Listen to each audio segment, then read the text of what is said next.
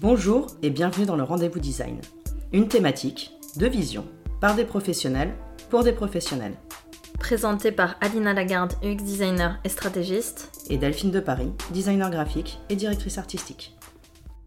Auto-entrepreneur, artiste-auteur, portage salarial, Earn, SASU. On est un petit peu paumé dans tous ces statuts euh, à partir du moment où on doit choisir de créer une entreprise, de devenir auto-entrepreneur. Et on se pose souvent par rapport à notre métier euh, la question de savoir quel statut on doit choisir par rapport à notre activité parce que c'est euh, un peu euh, compliqué de s'y retrouver euh, dans, tous ces, statuts différents, avec des avantages, des plafonds, des cotisations. Enfin voilà, il y a plein de, plein de données qui, qui rentrent en compte et on ne sait pas toujours quel est le statut qui va être le plus avantageux pour notre métier. Donc on va aborder bah, différents statuts, parler des plafonds, des cotisations, de la TVA, de l'ACRE, et puis faire des comparatifs pour voir ce qui est le plus intéressant par rapport à notre métier on va regarder un petit peu comment on, gère notre euh, les jours travaillés, euh, enfin comment un petit, on va calculer euh, notre TJM, etc. Alors du coup, le statut que l'on connaît un petit peu le plus, c'est artiste-auteur. Toi aujourd'hui, enfin on est toutes les deux euh, dans le statut mm. d'artiste-auteur, qui était avant à la Maison des Artistes et ciao bye, maintenant c'est l'URSAF qui reprend la main. Il y a encore une partie Maison des Artistes, mais je sais pas trop ce qu'ils font en fait. Il y a une asso, il y a une asso. Il y a l'association, mais... je crois qu'il y a encore des comptes à rendre sur sur pour la Maison des Artistes, mais je sais pas si peut-être que c'est eux qui continuent à nous demander les, les justi non mais les justifications tu sais de quand on est artiste auteur on, doit euh, justifier des, des créations qu'on a faites sur l'année par ah rapport aux, aux, factures qu'on a faites. Donc, euh, ah, donc on a une double déclaration, c'est ça que tu bah, en train de dire Je sais pas, justement, c'est un peu le flou. Donc euh, ça, moi je vais l'apprendre, je pense. Il n'y a aucune information. Vu que c'est l'URSAF qui a tout récupéré, la maison des artistes n'a pas du tout communiqué sur le fait de est-ce qu'on doit refournir des PDF de nos créations. Donc euh, ça, ça va être la surprise, je pense. Ah bah c'est un petit peu toujours comme ça, j'ai l'impression. Voilà. Mais du coup, toi qui, euh, qui es activement à la maison des artistes, peut-être un présenté. Tout à fait. Il faut savoir que le statut d'artiste-auteur, euh, c'est un peu particulier parce que c'est artiste-auteur. Donc ça veut dire que c'est la création d'œuvres originales dans euh, plusieurs domaines. On peut avoir audiovisuel, musical, cinématographique, chorégraphique, graphique dans mon cas, littéraire photographique, plastique. Et du coup, ça enlève quand même beaucoup de choses, c'est-à-dire que en tant que graphiste, c'est compliqué de facturer de l'exécution. Donc euh, c'est un peu, voilà, il faut, euh, faut se débrouiller sur les factures pour que ça passe pour de la création, parce que sinon on peut, euh, pas, je sais pas si on peut être radié, mais en tout cas on, a, on va avoir des soucis sur, sur nos factures. En fait, pour avoir fait l'expérience, c'est que la maison des artistes te contacte et elle te, elle te demande de réexpliquer ou de... Enfin, c'est là où c'est un peu hypocrite, c'est qu'elle te demande de reformuler euh, tes intitulés de facture. Donc en fait, tu, euh, repasses sur tes factures en mettant création au lieu de mettre euh, journée en agence ou alors voilà. Mm. C'est complètement hypocrite. Et, et, du coup, il y a un autre, une autre chose qui rentre en compte, c'est que sur nos factures, il faut bien faire attention, contrairement à l'auto-entrepreneur, c'est que on peut pas facturer sur de la journée. Parce qu'en fait, comme on facture sur une œuvre originale, si on dit qu'on a passé tant de jours sur un projet, ça va pas. Donc il faut vraiment dire création de, euh, facturer, temps, mais pas euh, j'ai fait 4 jours de euh, je sais pas quoi. Voilà, on faut bien faire attention. Il y a un code, la Maison des Artistes nous donne un code qui est, bah, pour mon cas en tout cas, qui est de la création artistique relevant des arts plastiques, c'est 9003A. Donc faire bien attention aux factures et puis bon bah voilà maintenant on fait de l'exé mais on facture de la créa. Il faut aussi bien penser, alors moi je le mets pas sur mes factures, mais peut-être que euh, c'est mieux de le mettre. Il faut bien penser que euh, le client à qui on facture doit s'acquitter de 1,1% de contribution. Donc bien s'assurer que le client est conscient et est au courant qu'il doit euh, régler 1,1% de contribution à la maison des artistes. Mais ça c'est lors du précompte. Non, non, non. Moi, je en pensais... permanence? Ouais, moi je pensais aussi que c'était lors du précompte, mais c'est même quand tu même quand t'as pas de précompte, il faut que le client donne 1,1% à la maison des artistes. Donc il euh, faut bien faire attention. Euh, L'avantage pour le, donc, le statut d'artiste-auteur, c'est qu'on bénéficie de la sécurité sociale, enfin du régime euh, général. On a la retraite. Il y a une cotisation, il y a une caisse qui s'appelle L'IRSEC. L'IRSEC, exactement, l'IRSEC, auprès de laquelle il y a une possibilité de cotisation avec pour l'instant un choix de pourcentage. Sais pas si ça va être maintenu et ça va être euh, normalisé. On a la, vali- la validation de trimestre de retraite. Euh, on a le droit également à de la formation euh, financée par l'AFDAS, qui est quand même pas négligeable. Bon, il faut justifier évidemment de- de- d'un certain revenu sur les 3, 4 ou 5 dernières années. Euh, je crois que c'est 9 000 sur les 3 dernières années, 12 ou 13 000 sur les 4 dernières années, 15 000 sur les 5 dernières années. Et du coup, ça donne droit à environ 5000, c'est Ouais, même pas environ ça. 5000 de, de droits de formation.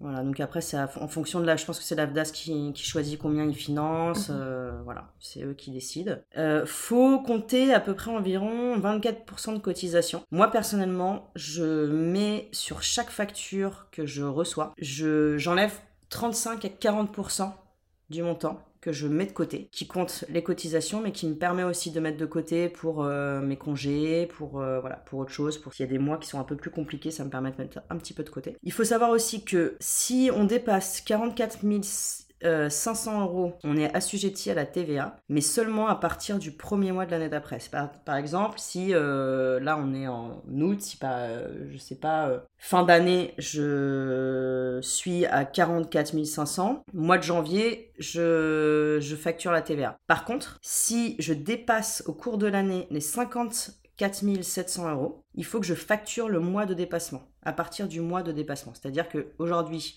si à la fin du mois d'août ou au mois de septembre, je me rends compte que je vais euh, toucher euh, sur l'année euh, 54 700, il faut que je commence dès la facture de septembre à ajouter la TVA à mes factures. Et euh, les pénalités fiscales sont assez lourdes, je crois que c'est 75 000. euh, Donc euh, bien faire attention, bien se renseigner sur comment on facture, euh, comment on fait les factures. Il faut que le numéro de TVA soit affiché, il faut qu'il y ait le montant hors taxe, toute taxe, euh, tout ça. Et puis le montant de la TVA, bien sûr. Voilà, ça c'est pour le, statut d'artiste-auteur, que je connais moi un peu mieux du coup. Ça reste quand même un statut qui peut être un peu compliqué parce que, bah, par exemple, pour les cotisations, des fois on sait pas trop euh, la totalité de combien on va devoir payer. C'est un peu, euh, il y a des petites zones d'ombre avec le changement que l'URSSAF reprenne, euh, les rênes du statut. Je pense qu'il y a des choses qui vont sûrement évoluer dans les années qui arrivent. Donc c'est à, voilà, ce, que ce dont je parle aujourd'hui sera peut-être plus d'actualité d'ici un ou deux ans ou quelques mois.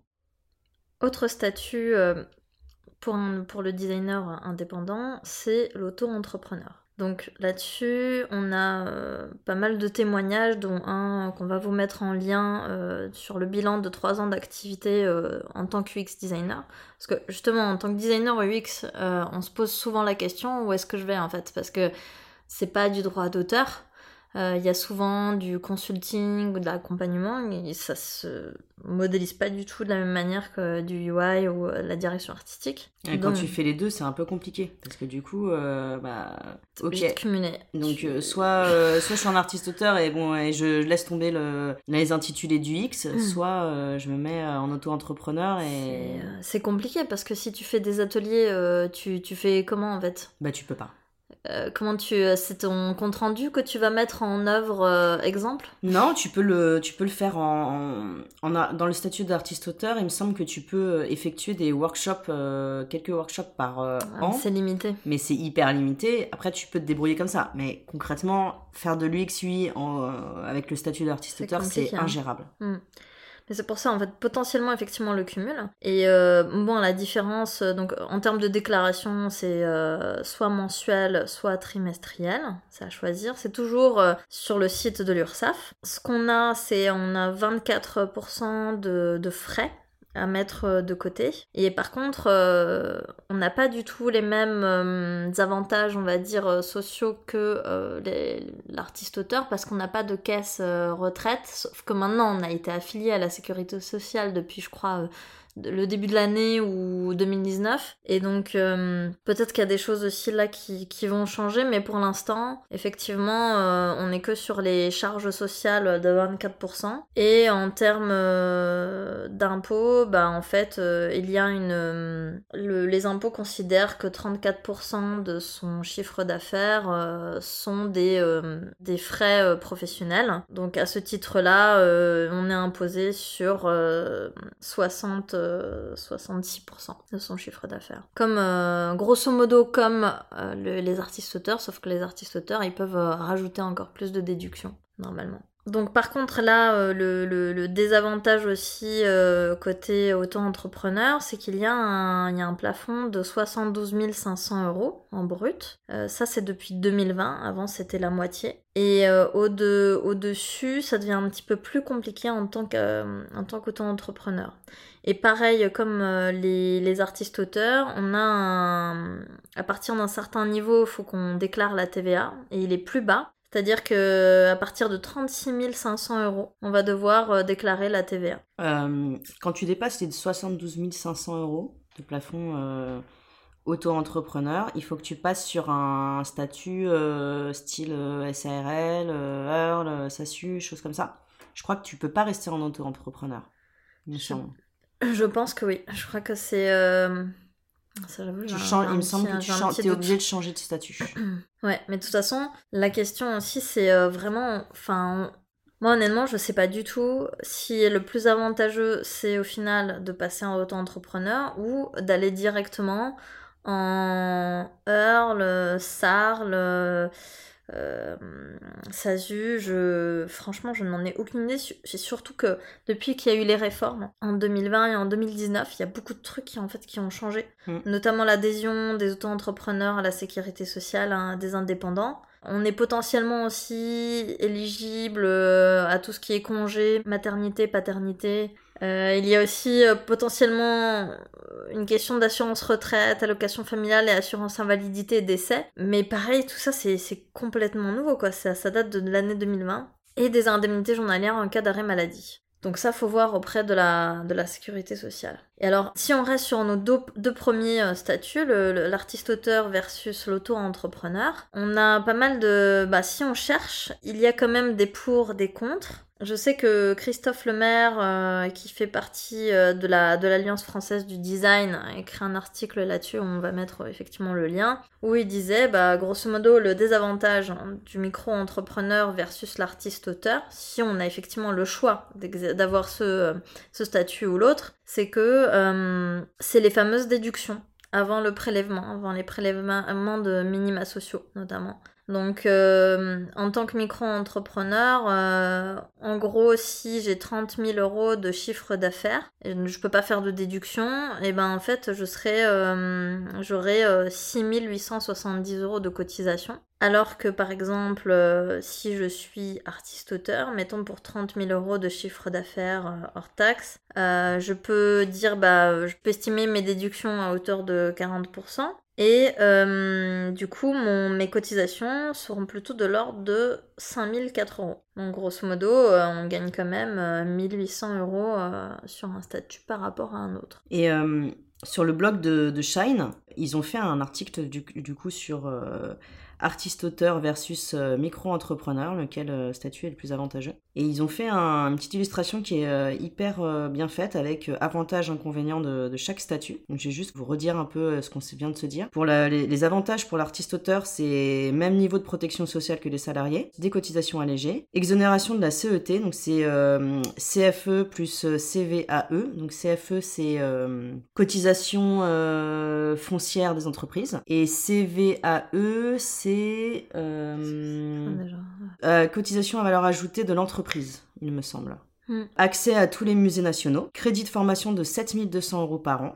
Donc c'est ce que financé par l'AFDAS. Euh, là ils mettent 7200 euros par an, je pense qu'ils ont augmenté le montant. Ils disaient, je crois que c'est minimum 5000. Ah oui, donc il faut en fonction je pense. Mais je pense que c'est par rapport à ton chiffre d'affaires. Mm.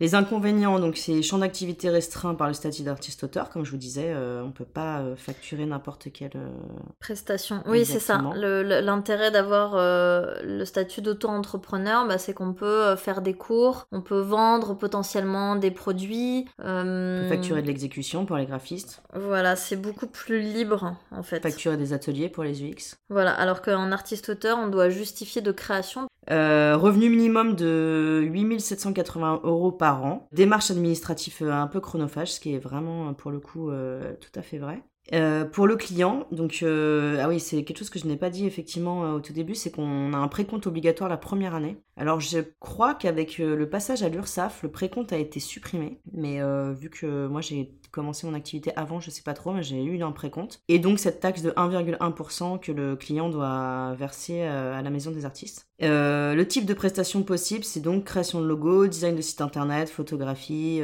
illustration, etc. Pour ce qui est du statut de micro-entrepreneur, euh, les avantages, c'est euh, pas de restriction d'activité, procédure ad- administrative simplifiée, cotisation euh, allégée, parce qu'on peut aussi, la première année, bénéficier de l'ACRE. Ouais, et alors attention parce que depuis début 2020, l'ACRE, le fait de, de bénéficier de l'ACRE, en fait, c'est passé de 3 ans de, de droit d'ACRE à 1 an. Ouais, bien faire attention. Et euh, pensez surtout à le demander parce que c'est quand même euh, très avantageux, parce que ça permet de- d'avoir quand même une bonne réduction de cotisation. 50% en fait, on enlève 50% de ses cotisations. Les inconvénients, c'est une couverture sociale moins favorable, donc a priori ça a un peu changé d'après ce que tu disais Alina. Cotisation sociale plus élevée, chiffre d'affaires annuel plafonné à 70 000, euh, mais du coup c'est plus, t'as dit 60... euh, Ouais, c'est pareil, c'est 72 100. Mais là-dessus, enfin, faut vraiment faire, euh, faut faire attention parce que comme ça a changé aussi ce Mm. début d'année, on n'est pas à l'abri que ça rechange avec le Covid ouais, et tout. Il y a plein de... Donc, plein de faut surveiller quoi. Euh, type de prestations possibles, donc euh, vente d'affiches, euh, mise à jour de site internet, impression de visuel, conseiller en référencement, enfin il peut y avoir plein de choses euh, qu'on, bah, pour le coup on peut facturer des prestations beaucoup plus variées. Mais est-ce que ces deux euh, solutions en termes de statut pour les designers sont les seules Parce que justement, on parlait tout à l'heure de, de tout ce qui était euh, SASU, SRL. euh, SARL, Earl, etc. En fait, euh, il y, a pas- y a des sites. Alors, le gouvernement essaie de faire les choses, mais il y a tellement de trucs. Euh, là, on va vous mettre euh, en lien euh, quel- quelques sites du gouvernement. Il y a notamment un comparateur, etc. Mais je vous avoue que c'est pas ultra clair, je trouve personnellement. Hein. On s'y perd un peu. Il y a En tout une... cas, Ça nous donne pas forcément toutes les informations pour choisir le meilleur statut pour notre activité. Ouais. Il faut vraiment fouiller, euh, se renseigner auprès de d'autres indépendants, savoir quel statut ils ont pris, parce Mm. que en fait, euh, je pense que le mieux c'est de bah, d'avoir de- Ouais, un retour d'expérience, parce que euh, là, j'avoue, le site du gouvernement, ça m'a pas plus avancé. Hein. Non, mais d'ailleurs, franchement, c'est là où on a besoin de, de témoignages et de retours, parce que si vous avez des retours, par- ne serait-ce que des erreurs euh, qu'on peut-être qu'on commet dans certains trucs, ou si vous avez vos propres retours d'expér- d'expérience, franchement, euh, n'hésitez pas à le mettre en commentaire, parce que ça peut euh, grave nous aider et aider les autres designers. Mm, mm. Moi, je sais que quand je me suis mise en artiste-auteur, euh, j'ai fait chier mes potes qui étaient artistes-auteurs parce qu'il y avait plein de trucs que je savais pas et qui sont pas expliqués. Et c'est que comme ça qu'on peut, qu'on peut comprendre un peu ce qu'il faut faire, enfin, toutes les démarches administratives parce que les informations sont un petit peu légères sur le propos. Tout à fait. Il y a un seul site, euh, on va dire, du gouvernement que je trouve ok pour démarrer, hein, pour démarrer, qui est euh, guichet-entreprise.fr. Et euh, ça, c'est, on va dire, le point de départ. Mais par contre, euh, via certains sites, comme ce que tu disais sur Shine, qui est un site en fait de banque, de néobanque en ligne, il y a quelques trucs en termes de renseignements qui peuvent être pas mal. Ah ouais, Shine, pour le coup, là, leur blog, il est hyper bien fait et pas que sur le statut.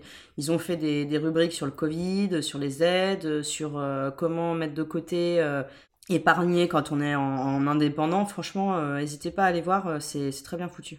T'avais aussi, il me semble que toi, t'as eu pas mal de conseils via WeMind.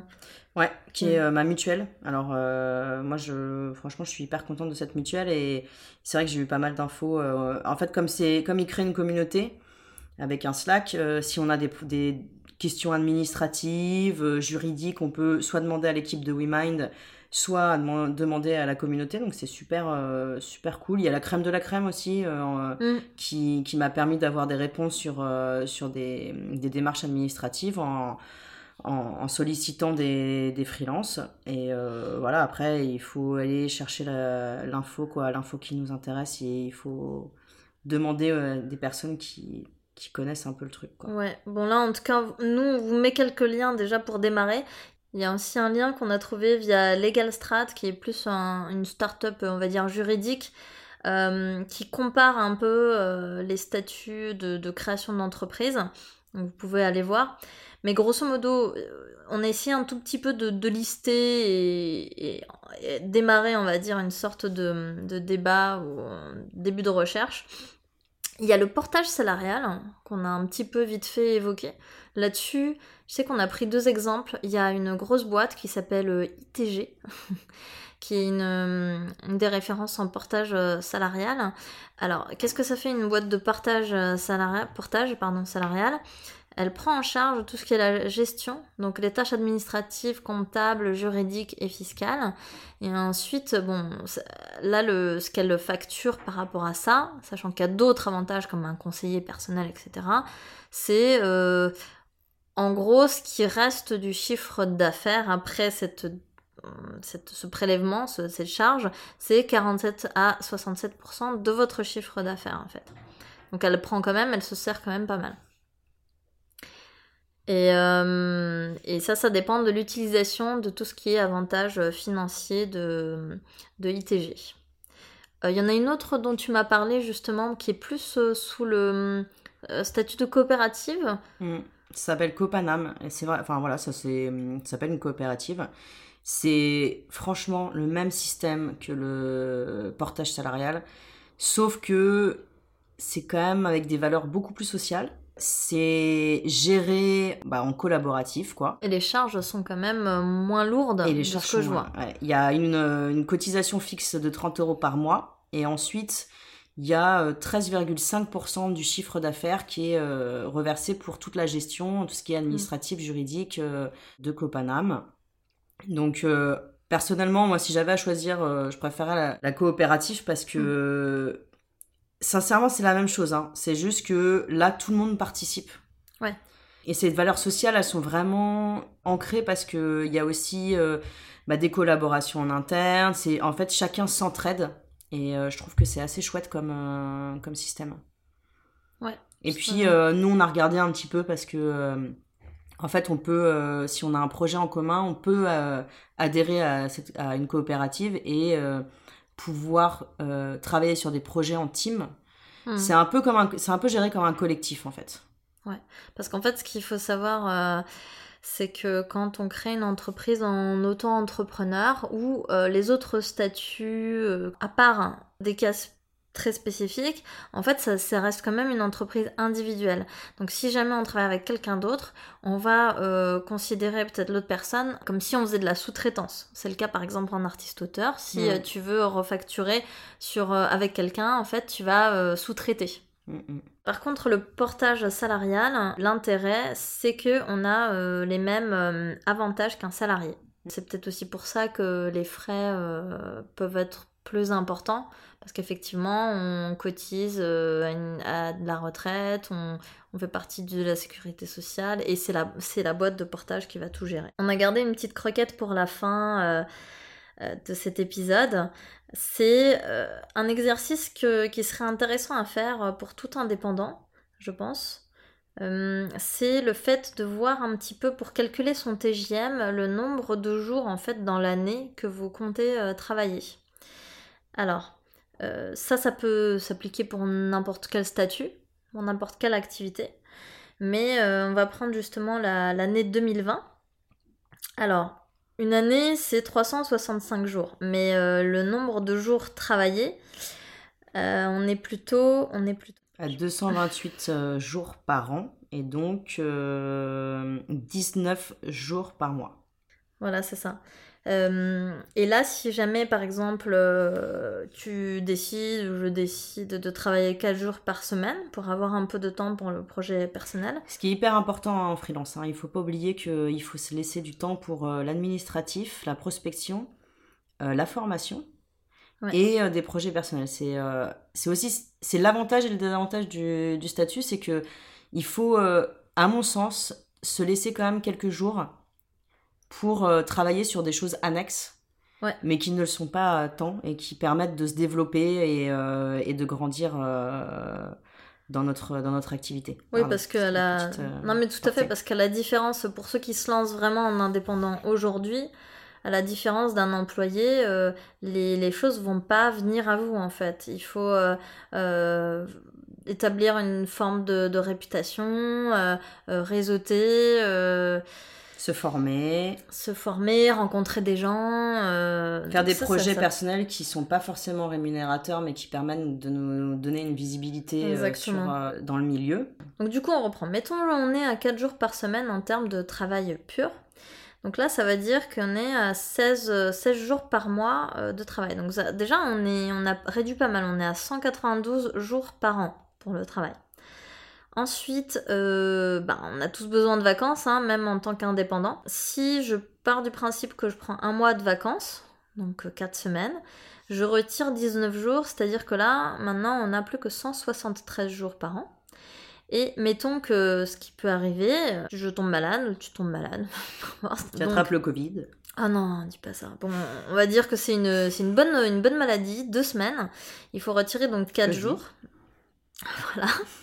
4 jours, euh, 8, jours. pardon, 8 jours parce que euh, on va dire que c'est 4 jours par, euh, par, euh, par, semaine. Et donc là, on réduit à 165 jours par an de travail possible. Et ensuite, bah là, on parlait de 4 jours semaine, mais moi je rajoute encore une demi-journée supplémentaire de prospection. Donc là, on réduit de 2 jours par mois et de 24 jours par an. Donc là, mettons, on est à, sur 141 jours disponibles travailler. Maintenant, on va prendre un objectif. Si je, si je veux obtenir par exemple 77 100 euros bruts par an. En 141 jours, n'oubliez pas. En 141 jours, il faut que je charge 147 euh, euros par jour. Tu factures Voilà. Ouais, ça se dit pas chargé. Je sais pas. Je le dis pas moi, mais. C'est peut-être ah ouais, tu, tu, nous as fait un, petit anglicisme. ça, ça vient du Québec là, c'est un problème. Merde. Bah, bonjour aux Québécois, vous comprendrez quand Elena parlera. Mais euh, c'est du coup, on monte assez vite. Hein. On est loin des. Quand on commence en freelance, euh, moi j'ai. Enfin, malheureusement, hein, euh, quand t'es pas au courant des tarifs et que tu vas à tout prix avoir ton premier contrat, on peut dire allez, je, vais, je vais faire payer allez, 250, 300. Et ben. Attention. Non, non, non. Stop direct. C'est un peu chaud. Hein. 250, c'est vous rentrez pas dans vos frais, c'est vous perdez de l'argent. En fait, 250, ouais, on perd de l'argent. C'est vraiment ça commence à être limite, limite. Mm. Euh, sincèrement, aller au moins à 350, 400, euh, même plus, parce que ça, 300 c'est chaud, mais ça reste, euh, voilà, c'est chaud parce que vous pouvez pas mettre de côté et vous pouvez pas anticiper sur des mois où vous aurez pas d'activité. 250 mm. euros, c'est même pas la peine. Vous avez les charges et tout, vous y retrouvez pas. Bah, disons que par exemple, si je prends le, mon, cas de 77 100 euh, en brut, en vrai, euh, pour euh, en tant que. Si je le passe en net, on va être autour des 55-56 000 en fait. Parce que je vais retirer 24% de charges. Donc en fait, ça paraît beaucoup, mais quand on retire les charges, on se rend compte que ça réduit assez vite. Et puis, euh, dans le statut, il faut vraiment faire attention parce qu'on a tendance à se dire euh, ouais, ça paraît énorme, 300 euros à la journée. Euh. mais en fait, il y a plein de choses qui rentrent en compte. Donc, les cotisations, il y a des frais qui sont de l'ordre de bah, si on a besoin de prendre une mutuelle, moi je sais que j'ai besoin d'avoir des lunettes, des choses comme ça. Donc, ma mutuelle, j'en ai besoin. Donc j'ai pris une mutuelle. Tu la payes quand même assez cher. Je la paye assez cher parce que j'ai en plus de ça une prévoyance santé au cas où mm. j'ai une, euh, un souci euh, de santé qui me permet du coup de d'avoir quand même un salaire même si j'ai pas d'activité. On, peut, c'est moi, dire, euh, on peut dire le montant? C'est pas gênant bah, C'est gênant. C'est gênant, Non, mais ça dépend de. Après, moi, ça dépend de. Ça dépend du cas. En fait, voilà, le montant est, est en fonction de, de l'âge, de plein de choses. Mais euh, moi, j'ai pris ce choix-là de, de, de faire une, euh, Mm. de prendre une mutuelle qui est assez chère euh, parce qu'il y a plein d'avantages dedans. Ouais. Maintenant, vous n'êtes pas obligé d'en avoir une qui est aussi chère que la mienne. Mais il y a la mutuelle. Si vous voulez prendre une mutuelle, c'est quand même important. C'est jamais ce qui peut arriver, surtout en ce moment. Hmm. Il y a, euh, moi, je me sécurise en ayant pris l'abonnement Adobe parce que j'ai pas envie d'avoir de soucis. Et puis, Ouais. autrement, euh, je travaille des agences, donc euh, récupérer les fichiers InDesign Mm. sur des versions récentes avec des versions anciennes, c'est une grosse galère. Donc moi, j'ai préféré me prendre l'abonnement, donc ça me fait des charges en plus. Il y a les transports si vous avez besoin de... Il Mm. faut penser à tout ça. Prendre en compte les congés payés, qui sont pas payés. Donc euh, il faut vous mettre de côté ça, quoi. Voilà, il y a, y quand même plein de choses à... à- Et puis attends, on n'a pas penser. parlé d'un truc euh, super sympa, mais en statut indépendant, on n'a pas forcément de euh, structure qui cotise pour notre retraite. Mm. Ça veut dire que si vous voulez pas vous, re- vous retrouver en mode papy avec le minima retraite, quand même penser à rajouter. Bah moi je pars par exemple sur du 11%, mais ça va dépendre de l'âge, à partir de quelle année, enfin à partir de quel âge vous commencez à cotiser, enfin à mettre de côté pour la retraite. Grosso modo, là j'étais, euh, pour, pour euh, rappel, hein, à 547 par jour, avec mon objectif de euh, euh, 55 000 net ou 56 000 net en 141 jours. Euh, et c'est-à-dire 77 000 en brut. Et si, mettons, je rajoute ce qui est ra- retraite, parce que j'ai déjà mis dans mon TJM, en fait, euh, tout ce qui était euh, congé maladie, enfin le temps investi dans le congé maladie, etc. Et ben en fait, euh, je vais être à minimum euh, 610 euros par jour. Voilà. Donc, Et là, c'est vraiment en prenant en compte des, des frais qu'on Mm. aura plus tard euh, ou des frais qu'on a euh, en Exact. plus. Il faut vraiment réfléchir à tout ça, quoi. C'est c'est pas... euh, les 300 euros que vous allez facturer, vous n'allez pas les avoir dans votre poche, quoi. Ça c'est ça c'est clair. Donc euh, voilà, alors c'était un petit, une petite session sympa de compta, mais euh, en fait ça paraît ultra compliqué. Mais c'est comme euh, n'importe quel design au final, il faut se mettre dessus. Comme dit euh, notre ami euh, que je ne citerai pas, just do it. Euh, mais vraiment, c'est en se mettant dessus en fait que ça paraît assez simple. C'est juste, c'est juste chiant.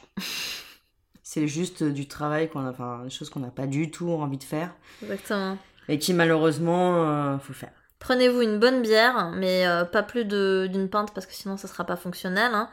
Et puis euh, installez-vous un petit soir chez vous à faire euh, votre petite compta. Et puis on s'en reparle.